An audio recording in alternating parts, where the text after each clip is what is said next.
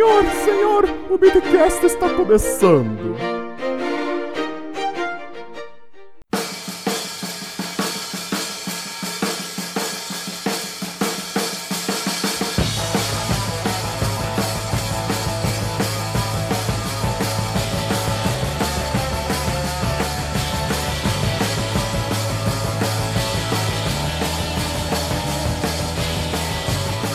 Qual é, rapaziada? Mais uma bagaça desse Bidcast pra vocês. Meu nome é Rafael Mota, apresentador.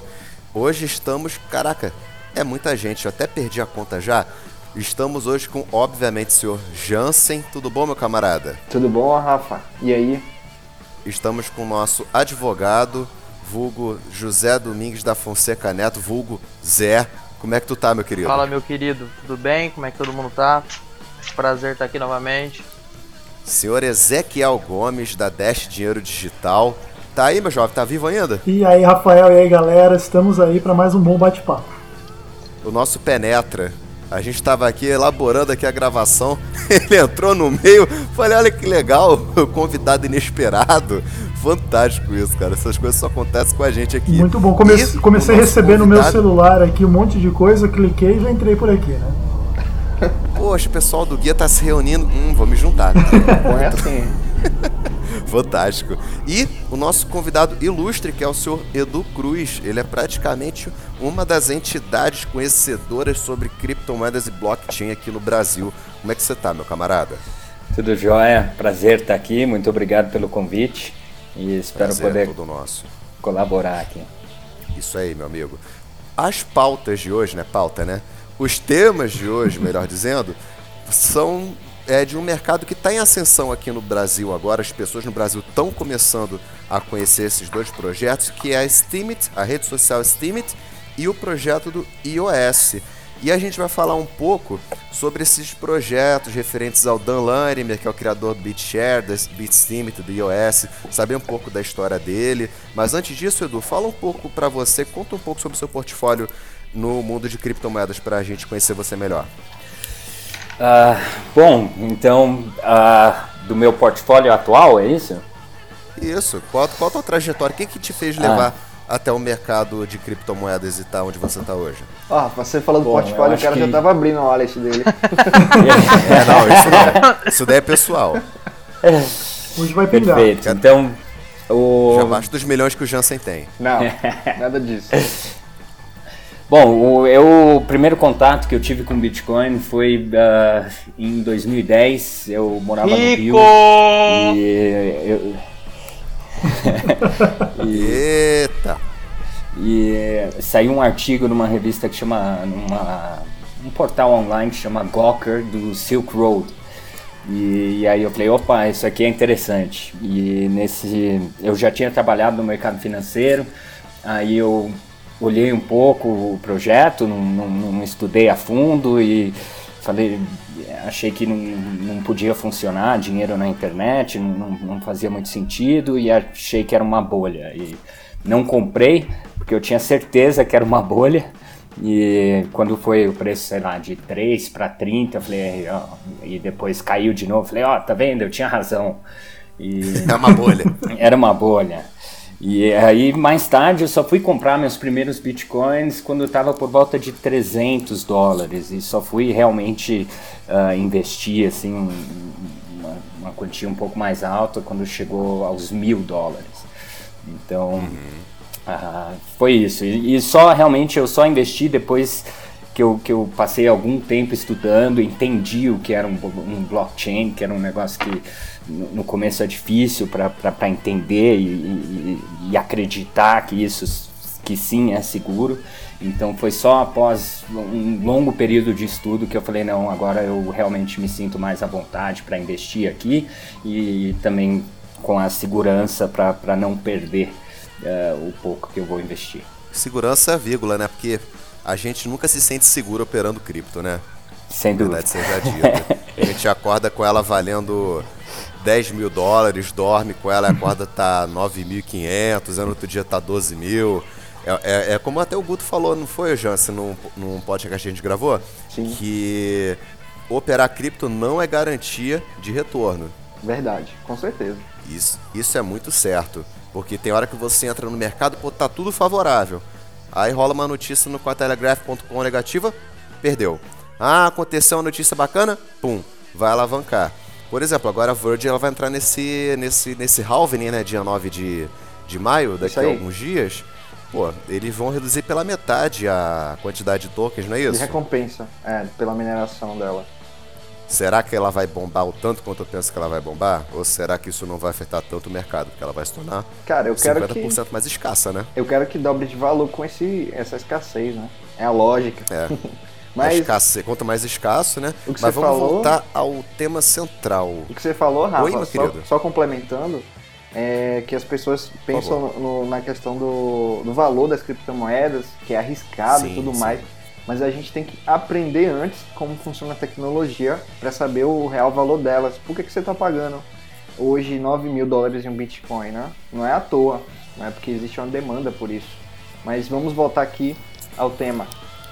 Isso Só, aí. ah, só, só queria comentar um- uma última coisa, que o que eu falo Vontade. de me sentir seguro não era nem pela volatilidade. Eu acho que isso é um negócio que você, analisando um pouco, você está preparado e, e, e vê isso. Agora, o, o que eu falo de estar de, de tá preparado mesmo é em termos de, de segurança para você não perder suas moedas por um erro próprio, por um, ah, né, um- perder sua carteira, sua chave privada, comprometer. Então, ah, o que eu tinha falado de me sentir seguro para investir era mais isso. Pô, perder a chave privada e e deixar na mão dos outros é tipo assim, ó, tá aqui a senha do meu cartão de banco. Brinca aí, fica à vontade. É, É isso. é o mesmo princípio. Exatamente. É complicado. Rapaz, é, fala um pouco pra gente sobre esse projeto fantástico, maravilhoso da Steemit, que tá começando a ter uma notoriedade no Brasil, mas eu ainda acho, acho não, tenho certeza que esse projeto ainda não tem a visibilidade que ele merece. Conta um pouco pra gente sobre ele, meu camarada. O- bom, ah, eu, na verdade, ah, o estudo que eu tinha feito assim era mais em relação ao Dan Larimer, né? Então, como ele foi o criador dos três. Então, ah, eu posso falar algumas coisas, mas acho que de repente até o Ezequiel po- pode contribuir mais. Beleza. Mas para mim, na essência, o Steemit ele é um block explorer, né? Então e- ele é uma rede social ah, onde o, o, o conteúdo fica tudo dentro do blockchain e ele é apresentado ah, como um block explorer. A gente conhece o block explorer mais para verificar transações e Isso. contas e coisas assim. E o Dan Larimer provou ah, com o Steemit que o, o- um uso ah, muito mais prático. Então muita gente fala ah, que o blockchain é uma tecnologia fantástica, pode ser usado para muitas coisas, tal, mas aonde realmente está sendo usado? E aí no Steemit de fato está sendo usada, ah, é, é uma rede social, funciona como uma rede social e a geração de tokens, essas coisas, é feita tudo pelas pessoas, tanto para as pessoas que postam, quanto para as pessoas que comentam e, e fazem a, a seleção do conteúdo, assim, através do- dos likes deles. Ah, então, ah, isso é uma coisa muito importante. Uma outra que eu acho que, que, que é fundamental ah, é a questão de que em qualquer outra blockchain toda transação tem um custo. Então você para ter uma transação dentro do, do, do próximo bloco você tem que pagar lá uma taxa. E isso seria inviável para um modelo de rede social, porque quem que estaria disposto a pagar para dar um like, a pagar para um fazer um comentário ou a pagar para postar? Então, realmente foi um modelo muito diferente, onde eh, a geração das novas moedas vai para é distribuída, eu acho até uma porcentagem para os mineradores, mas principalmente para as pessoas que postam, comentam e curtem, fazem a, a seleção desse conteúdo. É, quem gera conteúdo é que te- teoricamente tem que receber mais, né? Sem dúvida, e é um contraste a- a, ao modelo que a gente tem hoje, onde todo mundo uh, publica coisas no Facebook, quem ganha todo o dinheiro de, uh, de marketing, de, de, de, propaganda, é tudo o Facebook, que usa você como produto uh, para promover os anúncios deles, e, enfim, e, e, todo o dinheiro é concentrado a eles. Então, realmente é uma inovação muito grande o Steemit. E é legal, tipo, quando você abre o Steemit, eles colocam o moto da empresa, né? Your voice is worth something. Sua voz vale alguma coisa. Ela, né? É, você gera conteúdo e o conteúdo que você gera tem que ter algum valor. Eu não digo valor apenas no sentido moral, no sentido de você montar sua reputação, que afinal reputação eu diria que é a moeda mais forte dentro do mercado descentralizado, seja lá qual for. Mas propriamente monetizar. Você cria um conteúdo bacana, que ajuda várias pessoas. Que nem, por exemplo, eu vejo o, o trabalho que o GAP faz, o Grupo Antipirâmide, pô, eles fazem um trabalho fantástico aí, é, denunciando pirâmides financeiras e tudo mais, eles estão utilizando a plataforma do Steemit para poder trabalhar. Porque o Facebook, ele tá um pouco agressivo com quem trabalha com criptomoedas. Um pouco não, né? Muito agressivo. Bastante, é. Você não é. consegue fazer mais anúncios referentes a criptomoedas no Facebook. Fora que a pessoa pode isso chegar daí é uma, lá... É, isso daí é uma censura criminosa, o, na minha opinião. Quem faz parte de uma pirâmide pode não gostar de, desse texto e chegar lá, juntar um grupinho lá de sei lá quantas pessoas e, e denunciar em massa o post que na verdade está denunciando a pirâmide. E aí o post sai do ar porque o Facebook julgou aquilo. Já com. Exatamente. Se eu não me engano, o Steam It não tem isso, né, Edu? Não, seria muito estranho o Steam ele começar a censurar pessoas que mexem com cripto, sendo né, uma plataforma. É que, é que o ponto do Steam nesse né? ponto, o Steam é o seguinte: ele, você tem uma forma de dar flag né, no conteúdo. E dependendo da quantidade de flags, pode sim prejudicar aquele conteúdo. Entretanto, uma coisa importante do Steam é que ele preza pela originalidade. Então, se, se você tem um post original, a probabilidade das pessoas conseguirem derrubar o seu post é muito menor.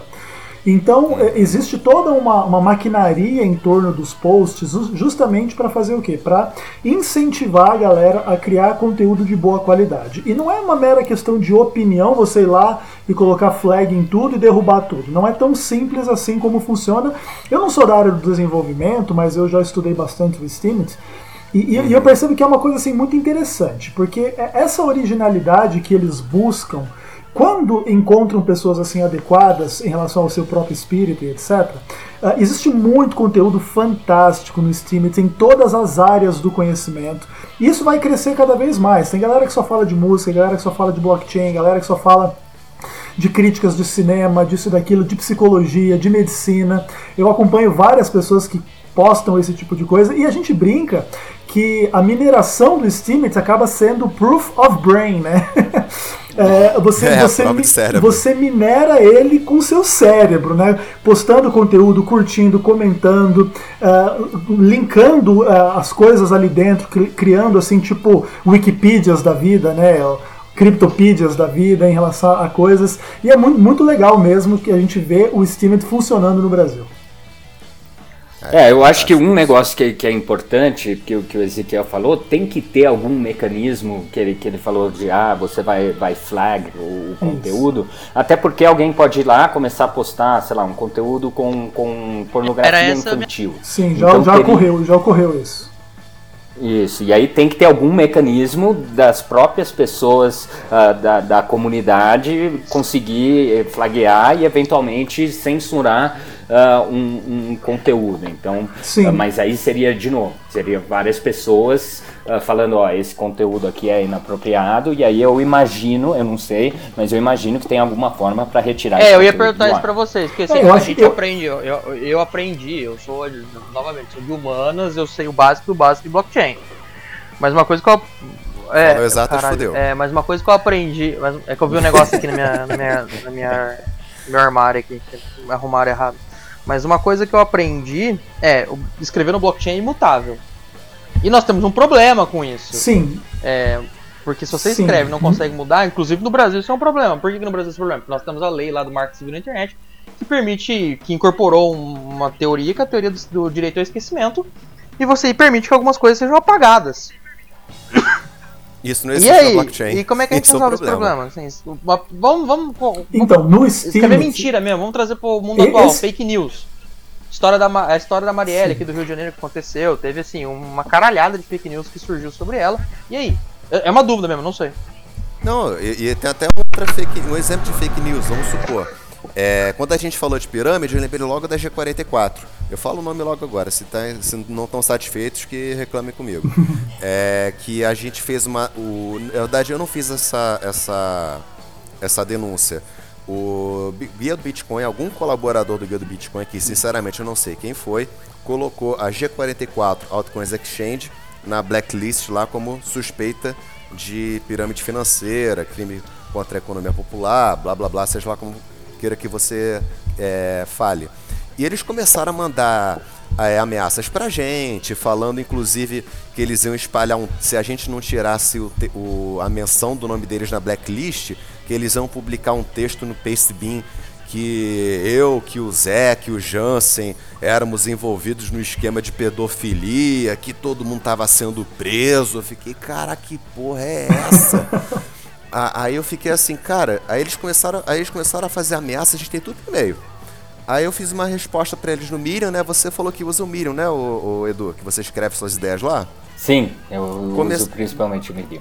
Então, eles suspenderam a minha conta temporariamente no Miriam isso tudo em inglês, os caras falando, ó, oh, você recebeu várias reclamações com referência a esse texto tal, obviamente da G44, e a sua conta vai ficar suspensa temporariamente até tal, tal, tal, tal, tal, tal. Aí eu cheguei e falei pra eles assim, primeiro, qual o critério que. Eles falaram que eu tava utilizando conteúdo de terceiros sem autorização e tudo mais, papapá. Aí eu falei, cara, tudo em inglês. Falei, cara, como é que vocês vão falar que eu tô copiando coisas de terceiros se vocês nem sabem a minha língua? Qual o critério que vocês têm para poder. Sério, qual o critério que vocês têm para censurar o meu post? Vocês sabem português? Eu vou traduzir todo o texto para vocês bonitinho para vocês lerem. Ó, esse print aqui, eu garanto que eu tirei do meu computador, vocês podem aferir que eu não editei nada, foi extraído direto da fonte, papapá. Isso tudo dá uma tremenda dor de cabeça. E o que o Zé tá falando é verdade. Se o cara posta uma porcaria dessa na blockchain não tem como reverter, como é que fica essa questão jurídica de ah, sobre o direito ao esquecimento? Não tem esquecimento no que já foi registrado na blockchain. É, esse é um, problema, é esse isso? é um problema mais complicado em relação a questões jurídicas e etc. Mas, por exemplo, eu me lembro que logo que eu entrei no Steam, houve um caso de um perfil com pedofilia e assim explícita tal etc e eu sei que assim existe um mecanismo interno de que realmente através das, das flags ali e tal o pessoal consegue esconder aquele conteúdo mas não consegue eliminar da blockchain uma vez colocado na blockchain Uh, é imutável, não tem mais o que fazer, mas você consegue. Ele fica colocado, ele fica na blockchain, mas, mas ele, fica, fica inacessível. Assim, inacessível, inacessível. visualização. Isso, exatamente. Eles, eles escondem, eles colocam uma sombra sobre o post e aí você não tem como acessar. Mas claro que essa é uma problemática interessante, né? É, Mas bem, uma ah, agora eu vou estudar bem séria, né? Porque Sim. esse marco civil da internet é bem problemático, Sim, né? Ele tem o lado bom e tem o lado ruim, né? O Zé vai saber até falar melhor Cara, que pior que marco daí. O que é que fica registrado no blockchain? É o, o texto todo, não sei, porque que eu saiba, blockchain tem uma limitação de, de caracteres. Isso é do né? Bitcoin, né? E você inserir informação. Isso é do Bitcoin. Que eu saiba do Bitcoin, mas é. O Steam, ele armazena tudo, é, os textos, as imagens, tudo. Armazena tudo. Eu acho que é tudo. É tudo. Claro, deve ter um hash em relação àquele conteúdo total, né, que você coloca, Sim. etc. Ele deve dar um hash e. Nossa, e, agora e não, mas o Jansen, o Jansen botou um argumento mais. Caralho, vou ter que estudar essa porra, tá muito da hora. É. não, mas é mais um argumento. Porque, por exemplo, a gente que gerencia blog e conhece, a gente sabe que então o servidor tem que guardar a imagem. E se aí, uhum. se cada node sim, sim. for um servidor que tomar uma requisição, você imagina o consumo de banda dessa porra, você imagina o consumo de processamento. Nossa, não sei, é, é, engraçado. é uma ignorância, é uma, é uma ignorância minha. Post. Que eu vou procurar saber agora. É porque é, com certeza quem não, mas a pergunta é excelente. É como, como vai sustentar essa quantidade de dados absurda sem poder se desfazer disso? Então, Sim, com certeza o, o cara que inventou ele manda bala. Não entendi. No post do Edu, que foi o que originou esse Bitcast até, ele fala sobre a história do, do criador da, da, da, Steam, da Steam. E aí ele fala uma parte sobre justamente essa capacidade de processar tantas transações por segundo e detalhe, não sobrecarrega a rede. A rede da Ethereum está lotada de transação, até mais do que a Bitcoin. A rede da Ethereum está sofrendo, está na capacidade máxima e a da Steam está processando, sei lá, 2 uhum. milhões de transações e está na capacidade mínima, está em 0.5. Pode explicar melhor para a gente, Edu? Sim, uh, então isso é o, o, algoritmo de consenso desenvolvido pelo Dan Larimer, usado tanto no BitShares quanto no Steemit e também agora no, no iOS. Então é o DPoS, que é o Delegated Proof of Stake. Então uh, eles é muito semelhante ao, ao, ao Proof of Stake, uh, que em português é, eu acho que é prova de participação. Uhum. Isso. isso. Isso mesmo. Uh, então, uh, ele é muito semelhante a isso, só que a grande diferença é que você tem pessoas especializadas, e especializadas eu falo com requisitos mínimos de, de, de força computacional, de, de, uhum. de banda, de conexão, enfim. São chamados uh, que, de testemunhas, né? Os chamados o que? Eu não ouvi? Te testemunhas, né? Isso, exatamente. Então você e você através você como detentor do token você elege uh, essas pessoas para serem as testemunhas, para serem os forjadores porque no caso do, do, da prova de participação, do Proof of Stake, a gente chama de forjador, não de minerador, uh, uhum. para serem os forjadores desses blocos. E aí, uh, como eles uh, são especializados e, e, e, é um, um, podemos dizer, um sorteio entre eles para ver quem que vai ser o, o forjador do próximo bloco, você consegue um processamento muito mais rápido. Então, uh, de fato, como o, Jansen comentou uh, no, no post uh, que, eu, que, que, eu, que eu escrevi sobre o Dan Larimer, eu comparo algumas. tem, tem um site que, que é interessante que chama Block Activity. Blocktivity.info. Uh, e aí lá você consegue ver. Eu não ouvi, desculpa. Vamos colocar na descrição. Vou colocar o link do fora, post filho. e o link do Blocktivity. Isso. E aí lá ele compara as redes. Então uh, isso muda no dia a dia, mas no, no, no, dia que eu, que eu analisei aqui, uh, o Steam uh, era a rede que mais tinha transações registradas no, no blockchain. Uh, e, e, assim, muito mais. Então, no caso, a Steam tinha, em, no período de 24 horas, 1 milhão e 700 mil. E estava fazendo isso com 0,14% da capacidade de processamento. Uh, e em segundo lugar, no dia que eu, que eu, que eu analisei, estava o Ethereum, que estava com 700 mil transações no período de 24 horas, trabalhando com. estava uh, com 100% da capacidade do blockchain e estava com 22 mil transações uh, esperando confirmação. Então, uh, a, a, diferença aqui é muito grande. E, e, de novo, isso é porque, no caso do Steam, cada like, cada, curti, cada é, é, curtida, cada comentário, cada post, cada interação uh, é uma transação registrada na blockchain. Então, ela precisa de uma capacidade muito maior para prover um serviço que, que, que, que ela está provendo. Ao contrário do o Ethereum já é um pouco diferente porque ele tem os contratos inteligentes e tal, mas, por exemplo, no Bitcoin, toda transação de Bitcoin é uma transação financeira, alguém transferindo dinheiro para o outro. E nessas outras uh, blockchains a gente vê que já tem, tem uh, muito mais do que só a transferência muito mais dados, de valor. Né? É, Imagens, uma, uma, áudio, é, uma coisa que, tudo. por exemplo, a Steemit tem um ecossistema já que é assim, ó, você tem o DTube, que seria um YouTube descentralizado com um monte de vídeos, quantidade enorme. Você tem o The Sound, que é tipo um SoundCloud descentralizado, um monte de podcast, música para todo lado. Você tem é, aplicativo de streaming, live streaming, né? Fazer transmissão ao vivo e tal, com um monte de gente fazendo. Então, assim, é uma quantidade realmente absurda e com certeza tem que estudar como é que esse cara conseguiu resolver esses problemas todos aí, porque com certeza aí estão algumas chaves para escalabilidade geral aí das criptomoedas, né? Sem dúvida, eu acho que isso foi um negócio que no ano passado a gente teve alguns casos que deu para perceber muito bem uh, como uh, a questão da escalabilidade uh, é, é, essencial. Então a gente teve alguns momentos com a rede do, do a blockchain do, do Bitcoin completamente uh, acima da, da, capacidade de processamento, com pessoas esperando, sei lá, semanas uh, para ter uma, Nossa, uma confirmação e, e, e, taxas absurdas sendo pagas para ter processamento uh, dentro de um período razoável.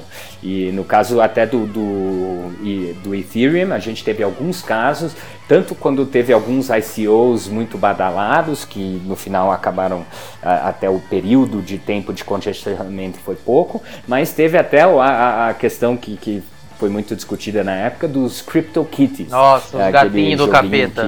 Que, isso. é, que, que, Melhor definição.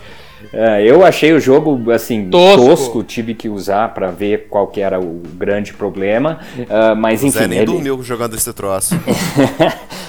Mas uh, foi, foi interessante, porque esse joguinho besta que uh, conseguiu congestionar uma rede, causar um aumento absurdo nas taxas de transferência uh, e, e, e, é realmente um problema. Então a gente teve alguns exemplos onde a gente viu que realmente a capacidade de processamento da, das blockchains uh, é, é, um problema sério que precisa sim ser resolvido uh, para a gente crescer o que a gente gostaria de crescer no futuro, né?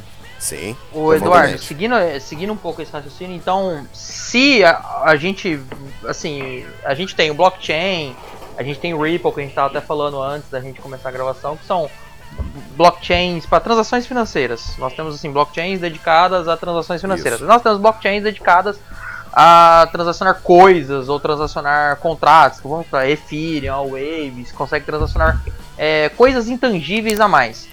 Se para transacionar coisa financeira o negócio já tá é, sem escalabilidade, já tá engasgado, vamos assim dizer, no português bem rústico. Já tá, o negócio já tá engasgado. Uhum. Hum, quer, quer, dizer que para, o teste maior vai vir quando a gente começar a transacionar coisas intangíveis, que nem um post, por exemplo, que eu imagino na minha, na minha, na minha estupidez de tecnologia que deva ter mais dados, mais material, o famoso opt-in lá, mais coisa entrando, mais coisa saindo. Correto? Sim, eu acho que uh, tem várias coisas aí. Então, uh, eu acho que uh, tem algumas soluções sendo trabalhadas. Então, no caso do, do do Bitcoin, uh, tem a Lightning Network, que, que é, é para solucionar o problema de congestionamento, porque uh, a capacidade de, de, processamento do Bitcoin são sete transações, uh, capacidade máxima, uhum. sete transações e, se eu não me engano, essa, e se eu não me engano, essa capacidade nunca foi atingida, né? Nunca chegou a fazer mais que 5, 6 transações por segundo. Então, assim, não, na verdade chegou sim, e quando chega, você chegou, né? tem, tem transações que ficam no main pool, transações não confirmadas, esperando a confirmação. Né? Então uh, você tem a capacidade máxima, que seria esse 7, que é, é muito pouco. Uh, se comparar uhum. com, sei lá, uma Visa, alguma coisa, uh, 7 é ridículo. E aí, no caso do Ethereum, a capacidade eu acho que chega a 14 uh, uh, transações por segundo, que também é muito Sim, pouco. Concordo. E aí, uh, a verdade é assim, você, em teoria, até o Vitalik na época, a ideia dele era uh, desenvolver o, o, o, os contratos inteligentes, o Ethereum, em cima do blockchain do, do Bitcoin. Uhum. É que na e época o Ethereum não... também vai ter o, a Raiden Network, né? Que também é uma Lightning Network só para o ERC20, que vai ser uma, uma solução de escalabilidade também para o Ethereum, que no Brasil você quase não ouve falar disso. Correto. E aí, um, uma coisa, por exemplo, uh, que aí a gente já pode até uh, levar um pouco adiante para o iOS, é que o iOS tenta ser uhum. uma, um sistema operacional, vai, uma estrutura que permite você uh, desenvolver aplicações como, por exemplo, o Steemit em cima do iOS.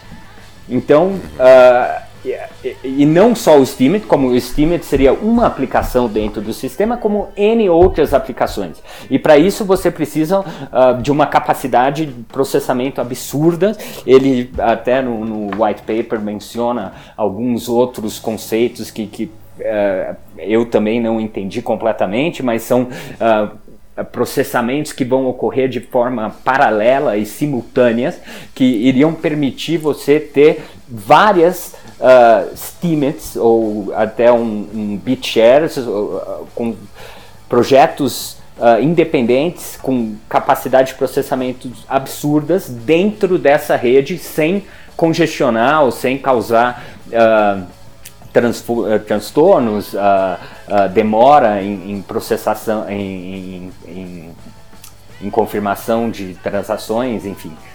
então, é, uma coisa, é, é pode falar. Uma coisa muito interessante em relação a tudo isso é que existe um fenômeno em relação às criptomoedas que é bem interessante, que aparentemente é muito mais fácil a gente experimentar do que a gente explicar, né? Sim. sim.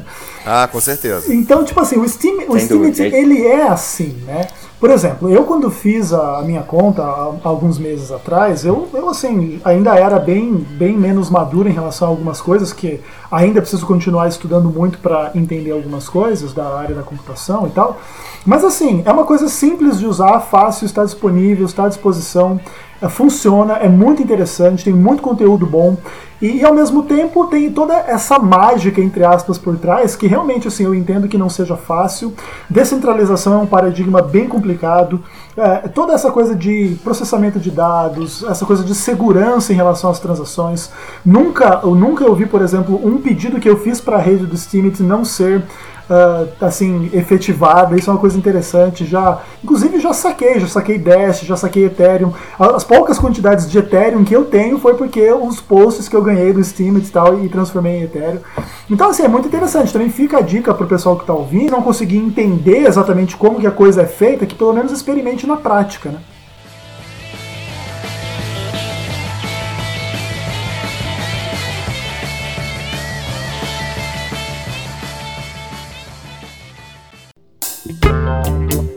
vai embora não, ser maninho. Nós já estamos voltando.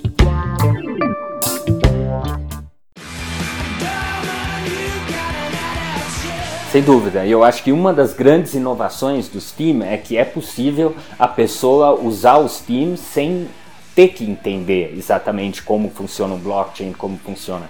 E isso é a beleza da coisa, quando você parte, porque ninguém entende como funciona, uh, ninguém assim, pouca gente entende como realmente funciona uh, um uhum. e-mail.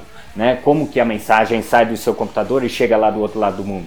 E, e na verdade não é necessário, porque a, a, tecnologia evoluiu ao ponto de você não Sim. ter que uh, entender uh, todas essas questões para poder Por usar. Como funciona, e, né? Exatamente. Então, e uma coisa que o Steam tem, que vai ser uma, é uma das grandes vantagens que uh, o iOS vai implementar isso, é essa questão de você uh, criar uma conta e poder recuperar essa conta. Então, ah, eu esqueci a minha senha, coisas que em outros uh, blockchains é completamente impossível. Se você esqueceu a sua senha, o seu acesso, acabou. Você está fora, suas moedas estão lá, mas você não vai ter acesso nunca mais a elas. E no caso do Steam, ele tem essa, esse uh, user friendliness, né? Eu não, não, sei como fala isso em português exatamente, mas é simples sim. de usar. Quando você está na Steam Beta, por exemplo, é um cadastro no Facebook, só que você está fazendo numa numa, numa rede social descentralizada. É fácil de mexer. Inclusive, acho que faltam mais tecnologias blockchain direcionadas ao público leigo. Eu acho fantástico Exatamente. na Steam que ela é muito fácil para qualquer um fazer um cadastro e utilizar. Não é que nem o Bitcoin. O Bitcoin é fácil de mexer? É bastante fácil. Mas ele não é tão user-friendly como a Steam, por exemplo, que todo mundo já mexeu em Facebook alguma vez. Mesmo quem não tem conta hoje, já teve antes. Mas a Steam, pô, você abriu o site, vai lá, cadastrar, põe seus dados, põe lá a tua foto, acabou. Você está cadastrado. É, não tem dificuldade nisso. Você não tem que ter carteira, não tem que aprender como você gerencia a taxa para transferir dinheiro de um ponto para outro. É muito mais fácil. Entendeu? Eu, eu acho que o caminho da blockchain agora é se tornar um pouco mais user-friendly justamente porque a, o fato de ela ser de fato um pouco mais complicada, um pouco mais voltada, pelo menos ainda, para usuários mais avançados, mais intermediários, isso é ruim. Sem dúvida. Atrapalha na adoção em massa da tecnologia, sem dúvida alguma. É, uma coisa interessante do Steam é que ele é meio dividido em três moedas internamente, né? Que é uma coisa que pouco se fala. Né? Existe o Steam, que é a moeda em si, o Steam Power, que seria a sua influência dentro da plataforma, conforme você vai adquirindo maior reputação, maior quantidade de likes e etc.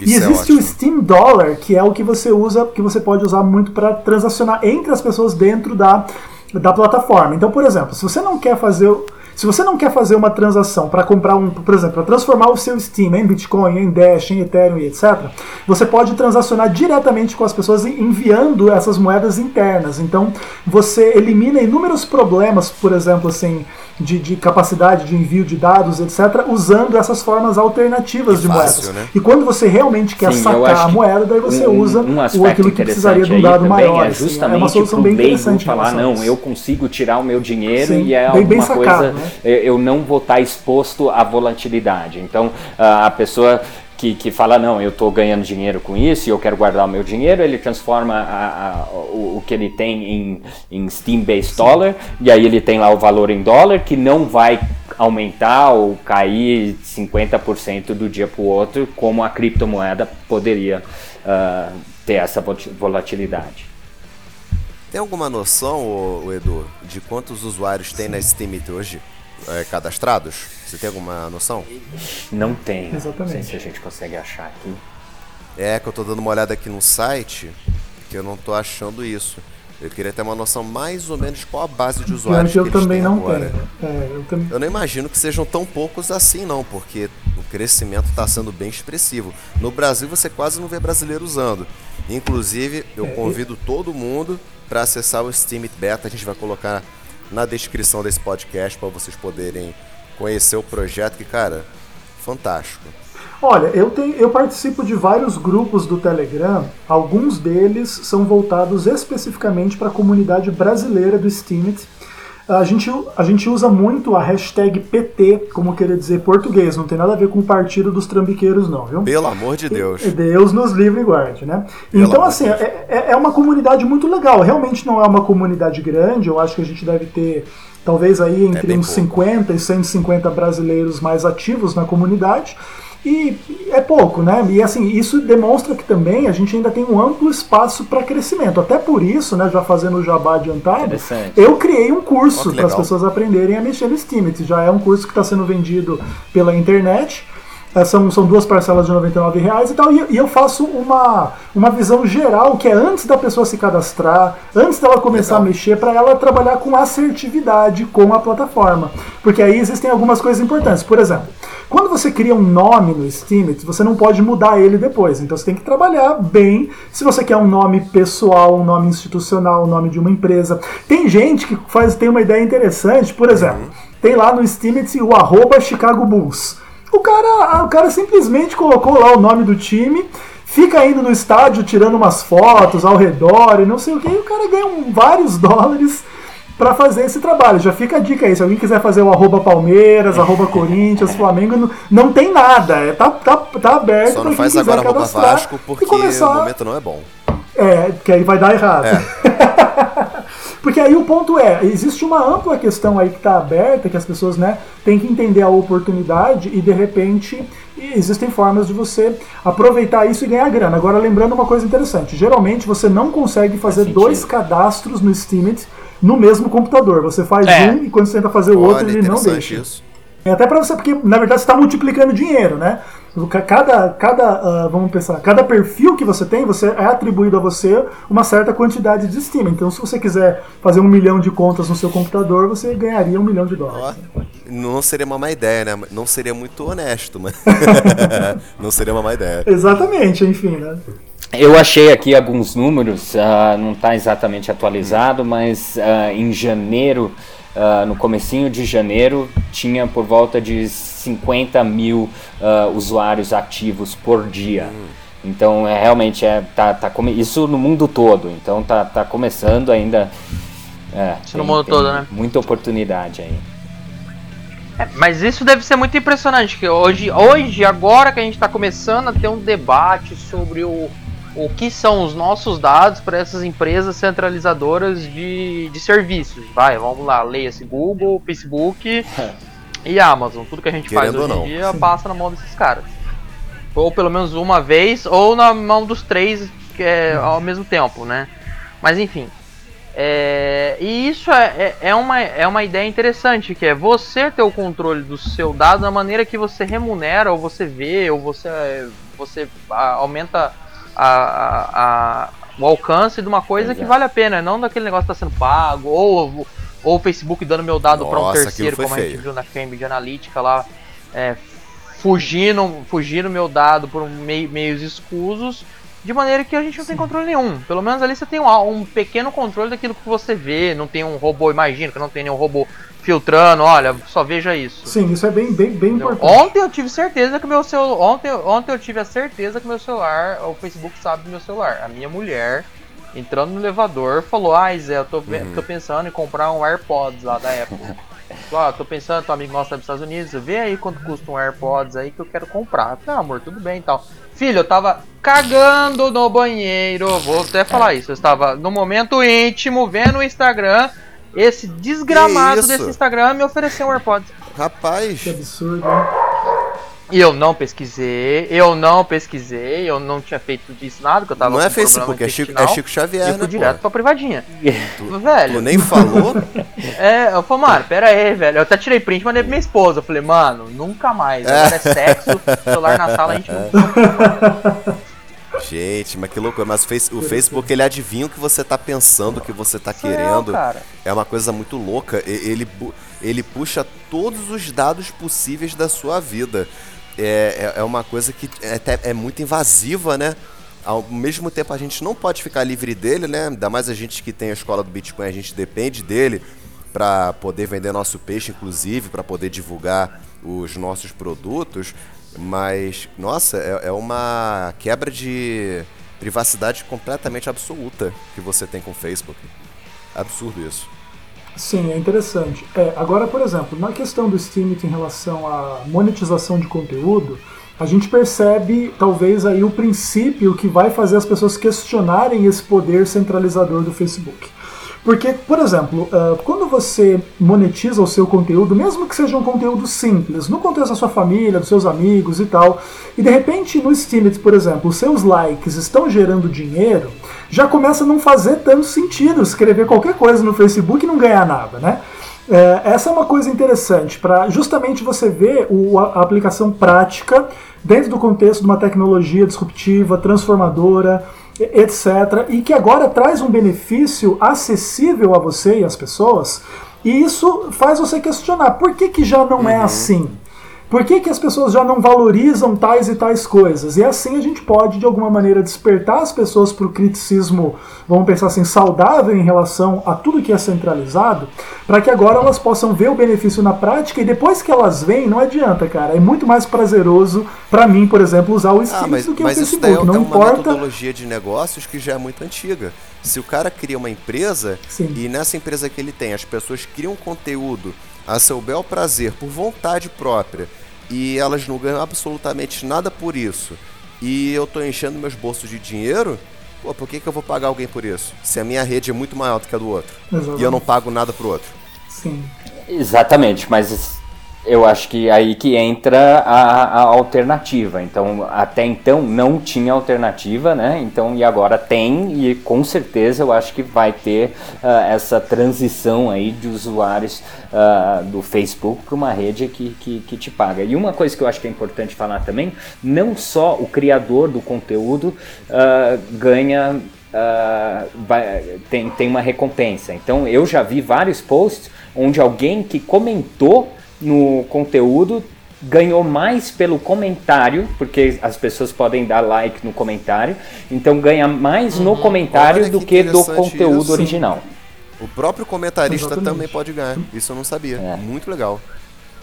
É, in, inclusive no Steam eles, eles desenvolvem, tipo assim, não são regras, mas são questões que você pode aprender. Então o ponto é o seguinte: Uh, você entender que quando você comenta no Steam, é legal você não fazer comentários genéricos e vazios, mas você realmente agregar ao post do que foi colocado.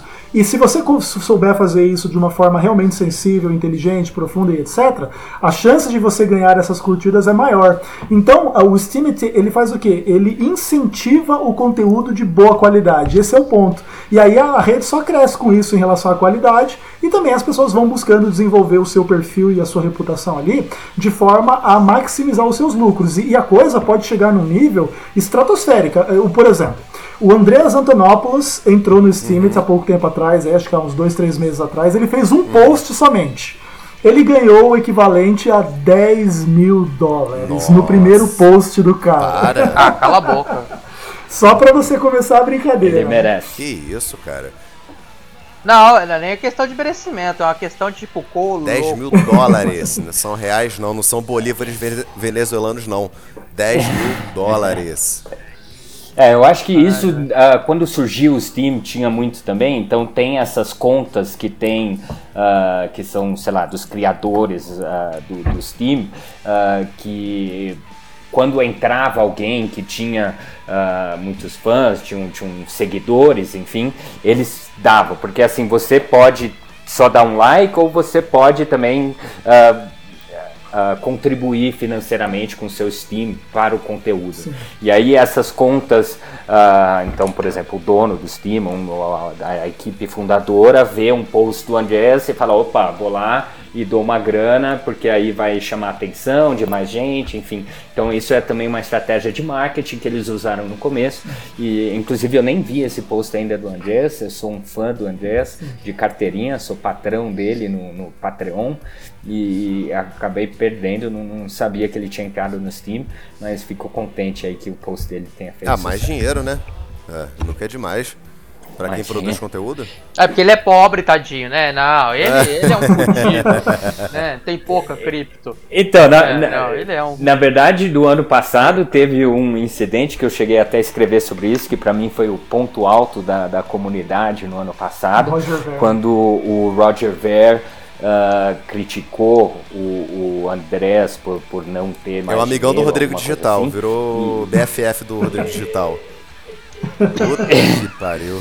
E é, ele meio que zoou, ele falou assim: ah, se o Andrés, o Andrés é uma pessoa muito inteligente e tal, mas se tivesse uh, comprado, sei lá, 100, 200 dólares de Bitcoin uh, em 2010, hoje ele estaria rico.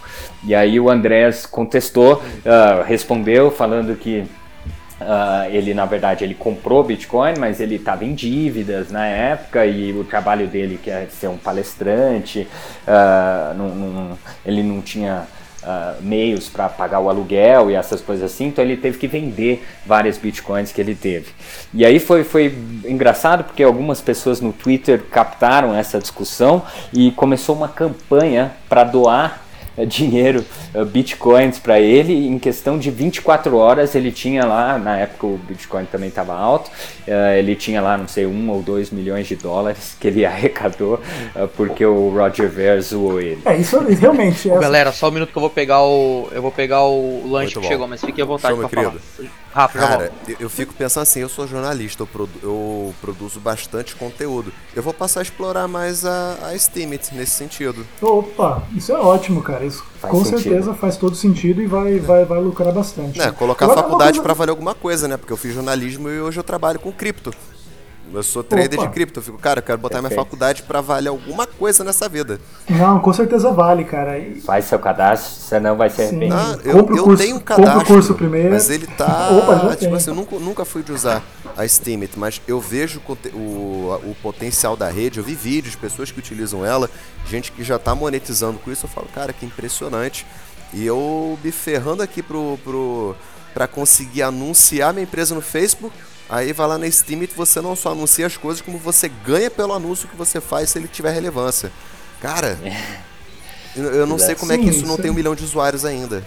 Sim, é, é na verdade. Está crescendo. Sim, com certeza. E o nosso papel é um pouco esse mesmo, é fomentar esse conhecimento para que a galera realmente entenda né, o potencial, se anime. Claro, não é uma coisa assim simples. Existe toda uma questão de que quem já, já entrou primeiro já tem um incentivo maior, já ganhou mais grana. Quem está entrando assim tem que ter aquela disciplina de postar sempre coisas originais, bom conteúdo. Isso. É, é também é uma coisa cansativa, não é uma coisa simples. Se fosse fácil, todo mundo ganhava, né? Mas assim, o, o ponto é, existe espaço para se ganhar, para se ganhar bem, e, e, eu creio que isso só vai aumentar em relação a, a quantidade e conteúdo e pessoas envolvidas e, acima de tudo, a valorização daquilo que é original e positivo no mundo das criptomoedas. Fantástico. Você lembra, Ezequiel, que eu falei uma vez no podcast? Não sei se você lembra. O que, qual é o bem mais precioso e mais caro do mundo atualmente, na sua opinião? Olha, muitas pessoas falam de informação, né? Isso aí. É, repu... é isso aí, né? Reputação, informação. Acaba tendo tudo a ver uma coisa com a outra. É isso né? aí. O que é o Bitcoin? O que é o Bitcoin, é, objetivamente falando? Não é um conjunto de informações, um conjunto Sim. de códigos. O que é o Ethereum? Não é um conjunto de códigos que está rodando aí pela blockchain? Não existe commodity Bom. mais importante, mais cara no mundo do que informação. Então Sim. eu penso que a Steemit pela primeira vez na rede, existe uma, uma, uma rede social que está monetizando a commodity mais valiosa do mundo, que é a boa informação. Né? Essas porcarias de, de, de ganhe 50% em 60 dias em Bitcoin, essas merdas que a gente vê em pirâmide financeira, em golpistas, não. É, produção de qualidade, coisas que nós fazemos aqui hoje, falar sobre a rede, que a gente entrevista pessoas é, em corretoras, a gente produz conteúdo, fala sobre a Raiden Network que ninguém no Brasil está falando ainda. É, isso tem que ter um valor. Eu não acho que você tem que. Ah, me convidou para uma palestra. Pô, legal, vai pagar quanto? Ah, a gente não paga. Pô, então minha informação não vale nada para você? Pois é. Complicado. É. Fica, ah, mas não sei o que. Não. Eu acho que toda informação tem que ter um preço. É, eu já estudo há mais de ano sobre o mercado. Vocês estudam há mais de anos sobre o mercado. Nós já temos um conhecimento mais denso do que a grande maioria da população atualmente. Isso tem que ter um preço. E se Sim. e pela Steemit você consegue ter esse reconhecimento se você tem um conteúdo de qualidade.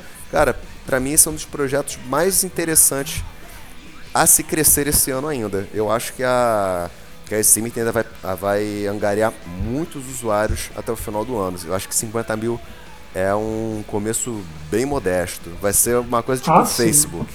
Que ele também começou ah, assim. Ele também Isso, começou assim. O Facebook também não foi da noite pro dia um grande sucesso. Ele começou engatinhando, de repente ele deu um boom. Sim, verdade. Exatamente. É. Pessoal, é... sobre o iOS, o Edu, fala um pouco mais assim pra gente especi... Oi. iOS não. Isso. Você falou iOS? Mas não é iOS, ô doido. Edita aí é EOS lá, EOS ah, lá fala. iOS é o Google. Ah, é verdade. Né? iOS. É Google, não, mas acho que é fala I também, né? Acaba, acaba falando o E meio I, né? Em inglês, em inglês fala, fala iOS, sim. É o EOS. Então, esse, o EOS é o projeto uh, novo do Dan Larimer. E aí eu queria falar uma coisa também, que algumas pessoas criticaram ele uh, por abandonar os outros projetos. E eu, eu, eu acho que existem perfis de pessoas. Tem pessoas que gostam de trabalhar numa startup, por exemplo, e aí se a empresa crescer um certo tanto, a pessoa sai e vai trabalhar em outra startup. E o Dan Larimer é sem dúvida alguma um gênio, e ele começou no, no BTS, desenvolveu, a hora que o projeto estava funcionando, mas ainda não tinha muitos usuários uhum. tal. Ele decidiu sair, criar o Steemit e fez a mesma coisa. Então o Steemit nem decolou ainda direito, mas ele montou, fez a estrutura e a hora que estava engateando, tem uma equipe de desenvolvedores próprios, ele resolveu sair.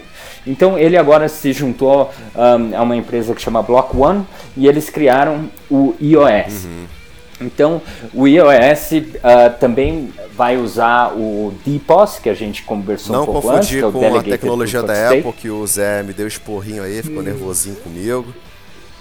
Exatamente. É EOS, vamos falar. Eu não, me surpreende, me surpreende você, o seu inglês é, que é muito rapaz. meu. Pô, vamos lá, vamos lá. Eu, eu, vamos eu lá. sou humilde, eu Como não é morei no Japão não. E em inglês? I. Como é que fala O? U. Como é que fala S? S. I ou S? Porra. Aí, eu vou aí pro Rio te dar uma porrada, cara. Mas desculpa te interromper. Prossiga. Uh, e, então, a ideia do EOS é ser uh, mais ou menos como o iOS. Então, é ser um sistema operacional que permite outras pessoas desenvolverem aplicações descentralizadas usando o blockchain deles. E, uh, e tem algumas inovações aí, algumas que já são comprovadas, outras que ainda estão no white paper e a gente vai ter que ver uh, a hora que for implementado. Eu acho que já está em, em beta, então já dá para testar um pouco, mas uh, o lançamento deve ser em, eu acho que tá, vai ser em junho desse oh, legal. legal. É na blockchain e... da Ethereum? Hoje o token EOS é ERC20, então ele é um token dentro do é, Ethereum. Mas assim que for lançada a plataforma, ele vai ser um token próprio da blockchain Para quem dele. quiser acessar o então, site para conhecer mais sobre o projeto, é o eos.io. E isso até foi, foi uma outra questão interessante, porque ele, em teoria, vai ser um concorrente forte do Ethereum, só que ele optou, como muitos outros projetos, a fazer o, o ICO dele uh, dentro do Ethereum, pela facilidade que é criar um, um, um token ERC20. Então, Uh, e outra inovação interessante também foi que eles decidiram fazer um ICO que dura um ano. Então tem um ano de duração. Começou em, no meio do ano passado uh, e estão lançando aí, eu acho que estão colocando 2 milhões de tokens EOS por dia no mercado. Então isso até me impressionou bastante, eu não esperava essa alta de preço, até porque tem é, o, o, ICO está ocorrendo e cada dia estão sendo uh, lançados mais 2 milhões de tokens Exatamente no mercado. Exatamente agora jeito, tem mercado 832 milhões 920 mil e 8 EOS rodando na rede. Total, o total supply vai Isso, ser 900 o... milhões, pelo que informa aqui. Isso, na verdade vai ser uh, um bilhão, só que eles no ICO vai é um... distribuir 900 milhões e, e, a Block One vai ficar com 100 milhões. Uhum. Então no total são, é, é, um bilhão de 10% fica retido. Mas aí é, vai ficar retido com eles, exatamente. E aí uma um outro aspecto que eu acho que, que é muito interessante uh, é a questão das, uh, das linguagens que uh, vão ser permitidas ou, ou vão ser, vão ser possíveis ser usadas dentro da plataforma. Então, ao contrário do Ethereum, onde para você desenvolver uh, qualquer mesmo token RC20 ou uh, fazer um contrato inteligente, você tem que aprender a linguagem própria, que é o Solidity. Dentro do iOS, uh, eles vão ter, já tem até, até dentro do, do, do, do testnet deles, diversas bibliotecas que vai permitir muito mais gente desenvolver aplicações. Legal. Então, você não vai ter que aprender uma linguagem específica para poder usar a blockchain do EOS. Você, com os conhecimentos que você já tem, as linguagens que você já usa, já domina, você vai conseguir desenvolver aplicações descentralizadas dentro da rede deles. Então isso é uma inovação muito grande. Eu acho que vai atrair mais desenvolvedores para plataforma deles uh, e, e, as possibilidades realmente são infinitas. Uma outra inovação importante, eu acho que é isso que, que tem no caso dos Teammates, é que a transação do blockchain não precisa, não tem um custo. Uhum. Então isso permite você desenvolver aplicações com um, uh, um, um modelo de monetização que em outros casos não seria. Então você pega, por exemplo, o CryptoKitties uh, o, o, o, gatinho lá, uh, é, o preço dele é em Ether e para você fazer qualquer transação você tem que ter Ether para usar o, o para pagar o gas cost da transação. É um saco mexer com isso. Uh, Eita ferro. É chato isso. pra cacete. Então, isso limita muito os jogos, porque a cada transação ou cada uh, ação dentro do jogo você tem um custo. E aí então são poucos os tipos de uh, joguinhos que a cada movimento, a cada ação sua, você está disposto a pagar alguma coisa. Uh, no caso lá do CryptoKitty, você cruza um gato com outro, enfim, você, sei lá. Tá. Mas no, no o, o EOS permite você é, é, é, muita desenvolver aplicações. CryptoKitties. Olha o botão Start Meow. Pô. É, então, pelo amor de Deus. E aí, uh, eu acho que realmente é uma, é uma rede que, que vai competir uh, pau a pau, já está competindo, não foi nem lançada e já está, sei lá, a, quinta aí no, no, no CoinMarketCap e, e vai competir pau a pau. Uh, e, e, as vantagens que tem são muito grandes. Além do que, a Block One uh, se comprometeu a usar parte dos recursos que entraram no ICO uh, para uh, financiar uh, desenvolvimento de projetos. Uhum. E você já teve alguns projetos importantes falarem que vão lançar plataformas dentro do Uh, do EOS. No caso, teve a Bitfinex, fez um anúncio que vai lançar o EOS Finex. A polêmica então é plataforma exchange. a polêmica Bitfinex. Teve o outro Bancor, que foi um, um ICO que arrecadou uh, não sei, mais de 100 milhões de dólares também, em poucas, acho que três horas no ICO deles no ano passado. E eles também já falaram, já anunciaram que vão desenvolver uh, o modelo o, deles, uh, que é um modelo interessante também, uh, dentro da plataforma EOS. Então, Uh, realmente é um, é um projeto muito interessante. Eu acho que, ao contrário de muitos outros ICOs que fazem um white paper e prometem uh, mundos e fundos aí, uh, nesse white paper você tem alguém por trás que é o Dan Larimer, que já comprovou que ele tem o know-how de desenvolver Uh, blockchains sólidas com, com capacidade de processamentos absurdas uh, e então a, promessa dele, pelo menos aos meus olhos, valem mais do que a promessa de alguém que uh, pode ter as melhores intenções, mas não tem a experiência uh, para para dar a segurança que realmente vai executar aquele pro, uh, o projeto do jeito que promete dentro do white paper. Hoje o, IO, o iOS, eu vou falar iOS, que se eu falar iOS, o Zé vai querer me dar porrada. Ele tá, tá em quinto lugar mesmo no market cap ele está com uma capitalização de quase 15 bilhões de dólares e o valor unitário dele agora, nessa gravação, dia 3 do 5, está 17 dólares e 77 centavos. Ele caiu 7,27% na, nos últimos. Foi bem, uma queda bem é. expressiva. É, eu acho que, assim, realmente tem essa queda, mas uh, subiu muito nos últimos Sim, dias, normal, então, ao normal. meu ver, é apenas é, não, tava, tava puxado, tava, bateu Isso, quase 20. Acho que até bateu, bateu 20. 20 na verdade. Ó, e, tava, e se você for ver, é, um, é, isso chegou na minha timeline, inclusive, a 20. No último podcast na live que eu fiz sobre análise gráfica, que eu falei que eu ia começar a corrigir com força, não deu outra.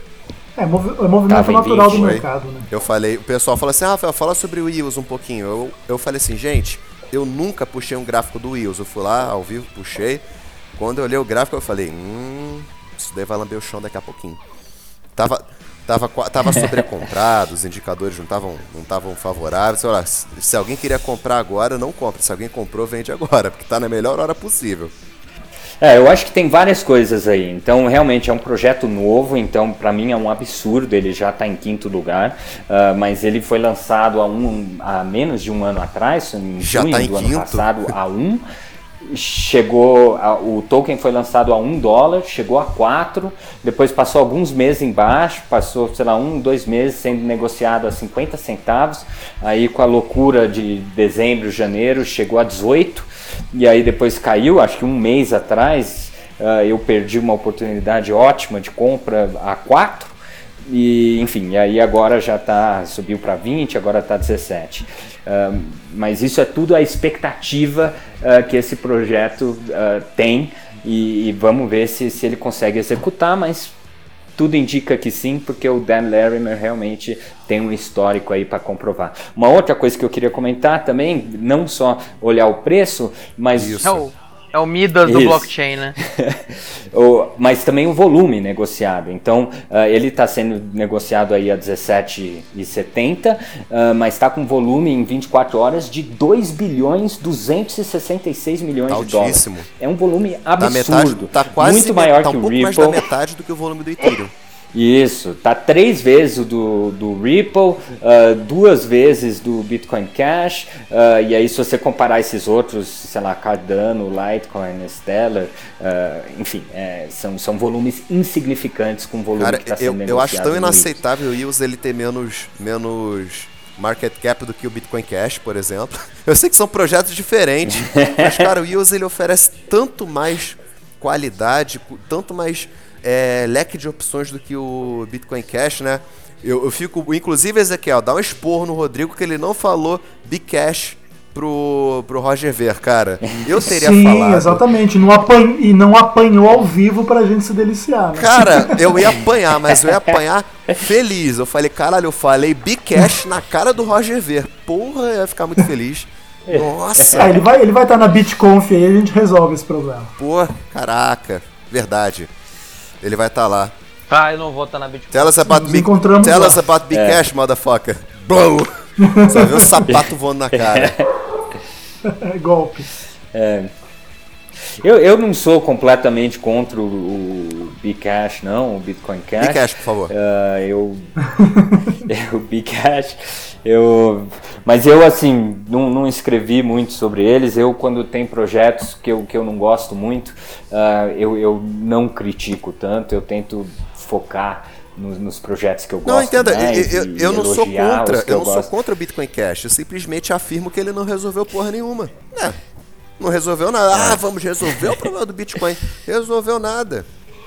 Nem, nem o Roger Ver, ele sabe as tecnicidades do, do próprio Bitcoin Cash.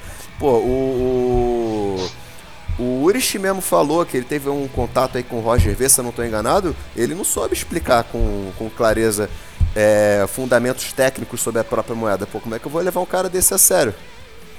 Não dá, né? Pô, não dá. Não é que nem Ripple, que a gente estava conversando agora há pouco aí, que você teve até uma posição muito interessante sobre a, a Ripple, que diverge da, da minha. Concordo com a tua, com a tua visão. Mas ainda assim eu acho absurdo o Ripple estar tá em terceiro lugar no mercado, na minha opinião. É, realmente. O Ripple, na verdade, ele é o ICO mais longo da história, né? Então eles a maioria dos, dos XRP ficaram em posse da empresa e eu acho que eles ainda detêm 60% dos 100 bilhões de Ripple, que é o, que é o cap deles. É. E então eles colocaram agora colocaram um smart contract que eles vão ter um bilhão de Olha Ripples uh, por, por mês à disposição da empresa. E, é... não, e detalhe, ano passado, ano passado não, esse ano ainda em janeiro, quando a Ripple estava próxima a 3 dólares e pouco, Cara, por causa dessa valorização desse XRP que não vale porra nenhuma, eles eles estavam entre as 15 maiores Imagina. empresas do mundo. É, é, era realmente uma loucura. Eu, na verdade, eu, ah, como, como eu tinha comentado, eu até acho que a Ripple presta um serviço importante para a comunidade, atraindo uh, os bancos para esse mundo da forma deles.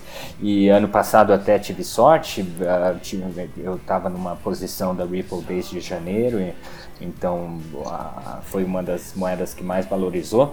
Mas aí chegou a um ponto que eu achei que realmente estava uma loucura quando chegou, eu acho, a dois e pouco.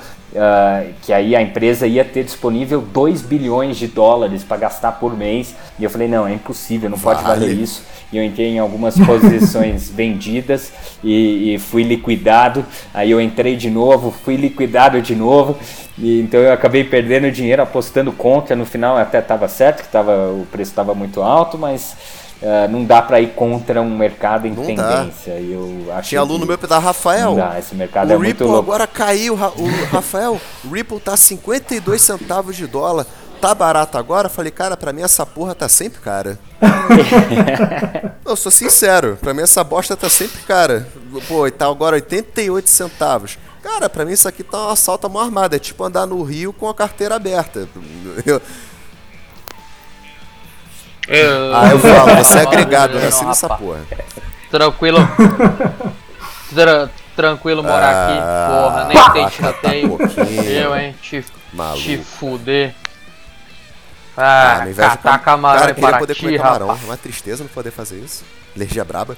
Gente, para finalizar essa bagaça, Edu, você quer fazer alguma consideração final? Quer dar, quer trazer mais um pouco da luz do seu vasto conhecimento sobre criptomoedas pra gente?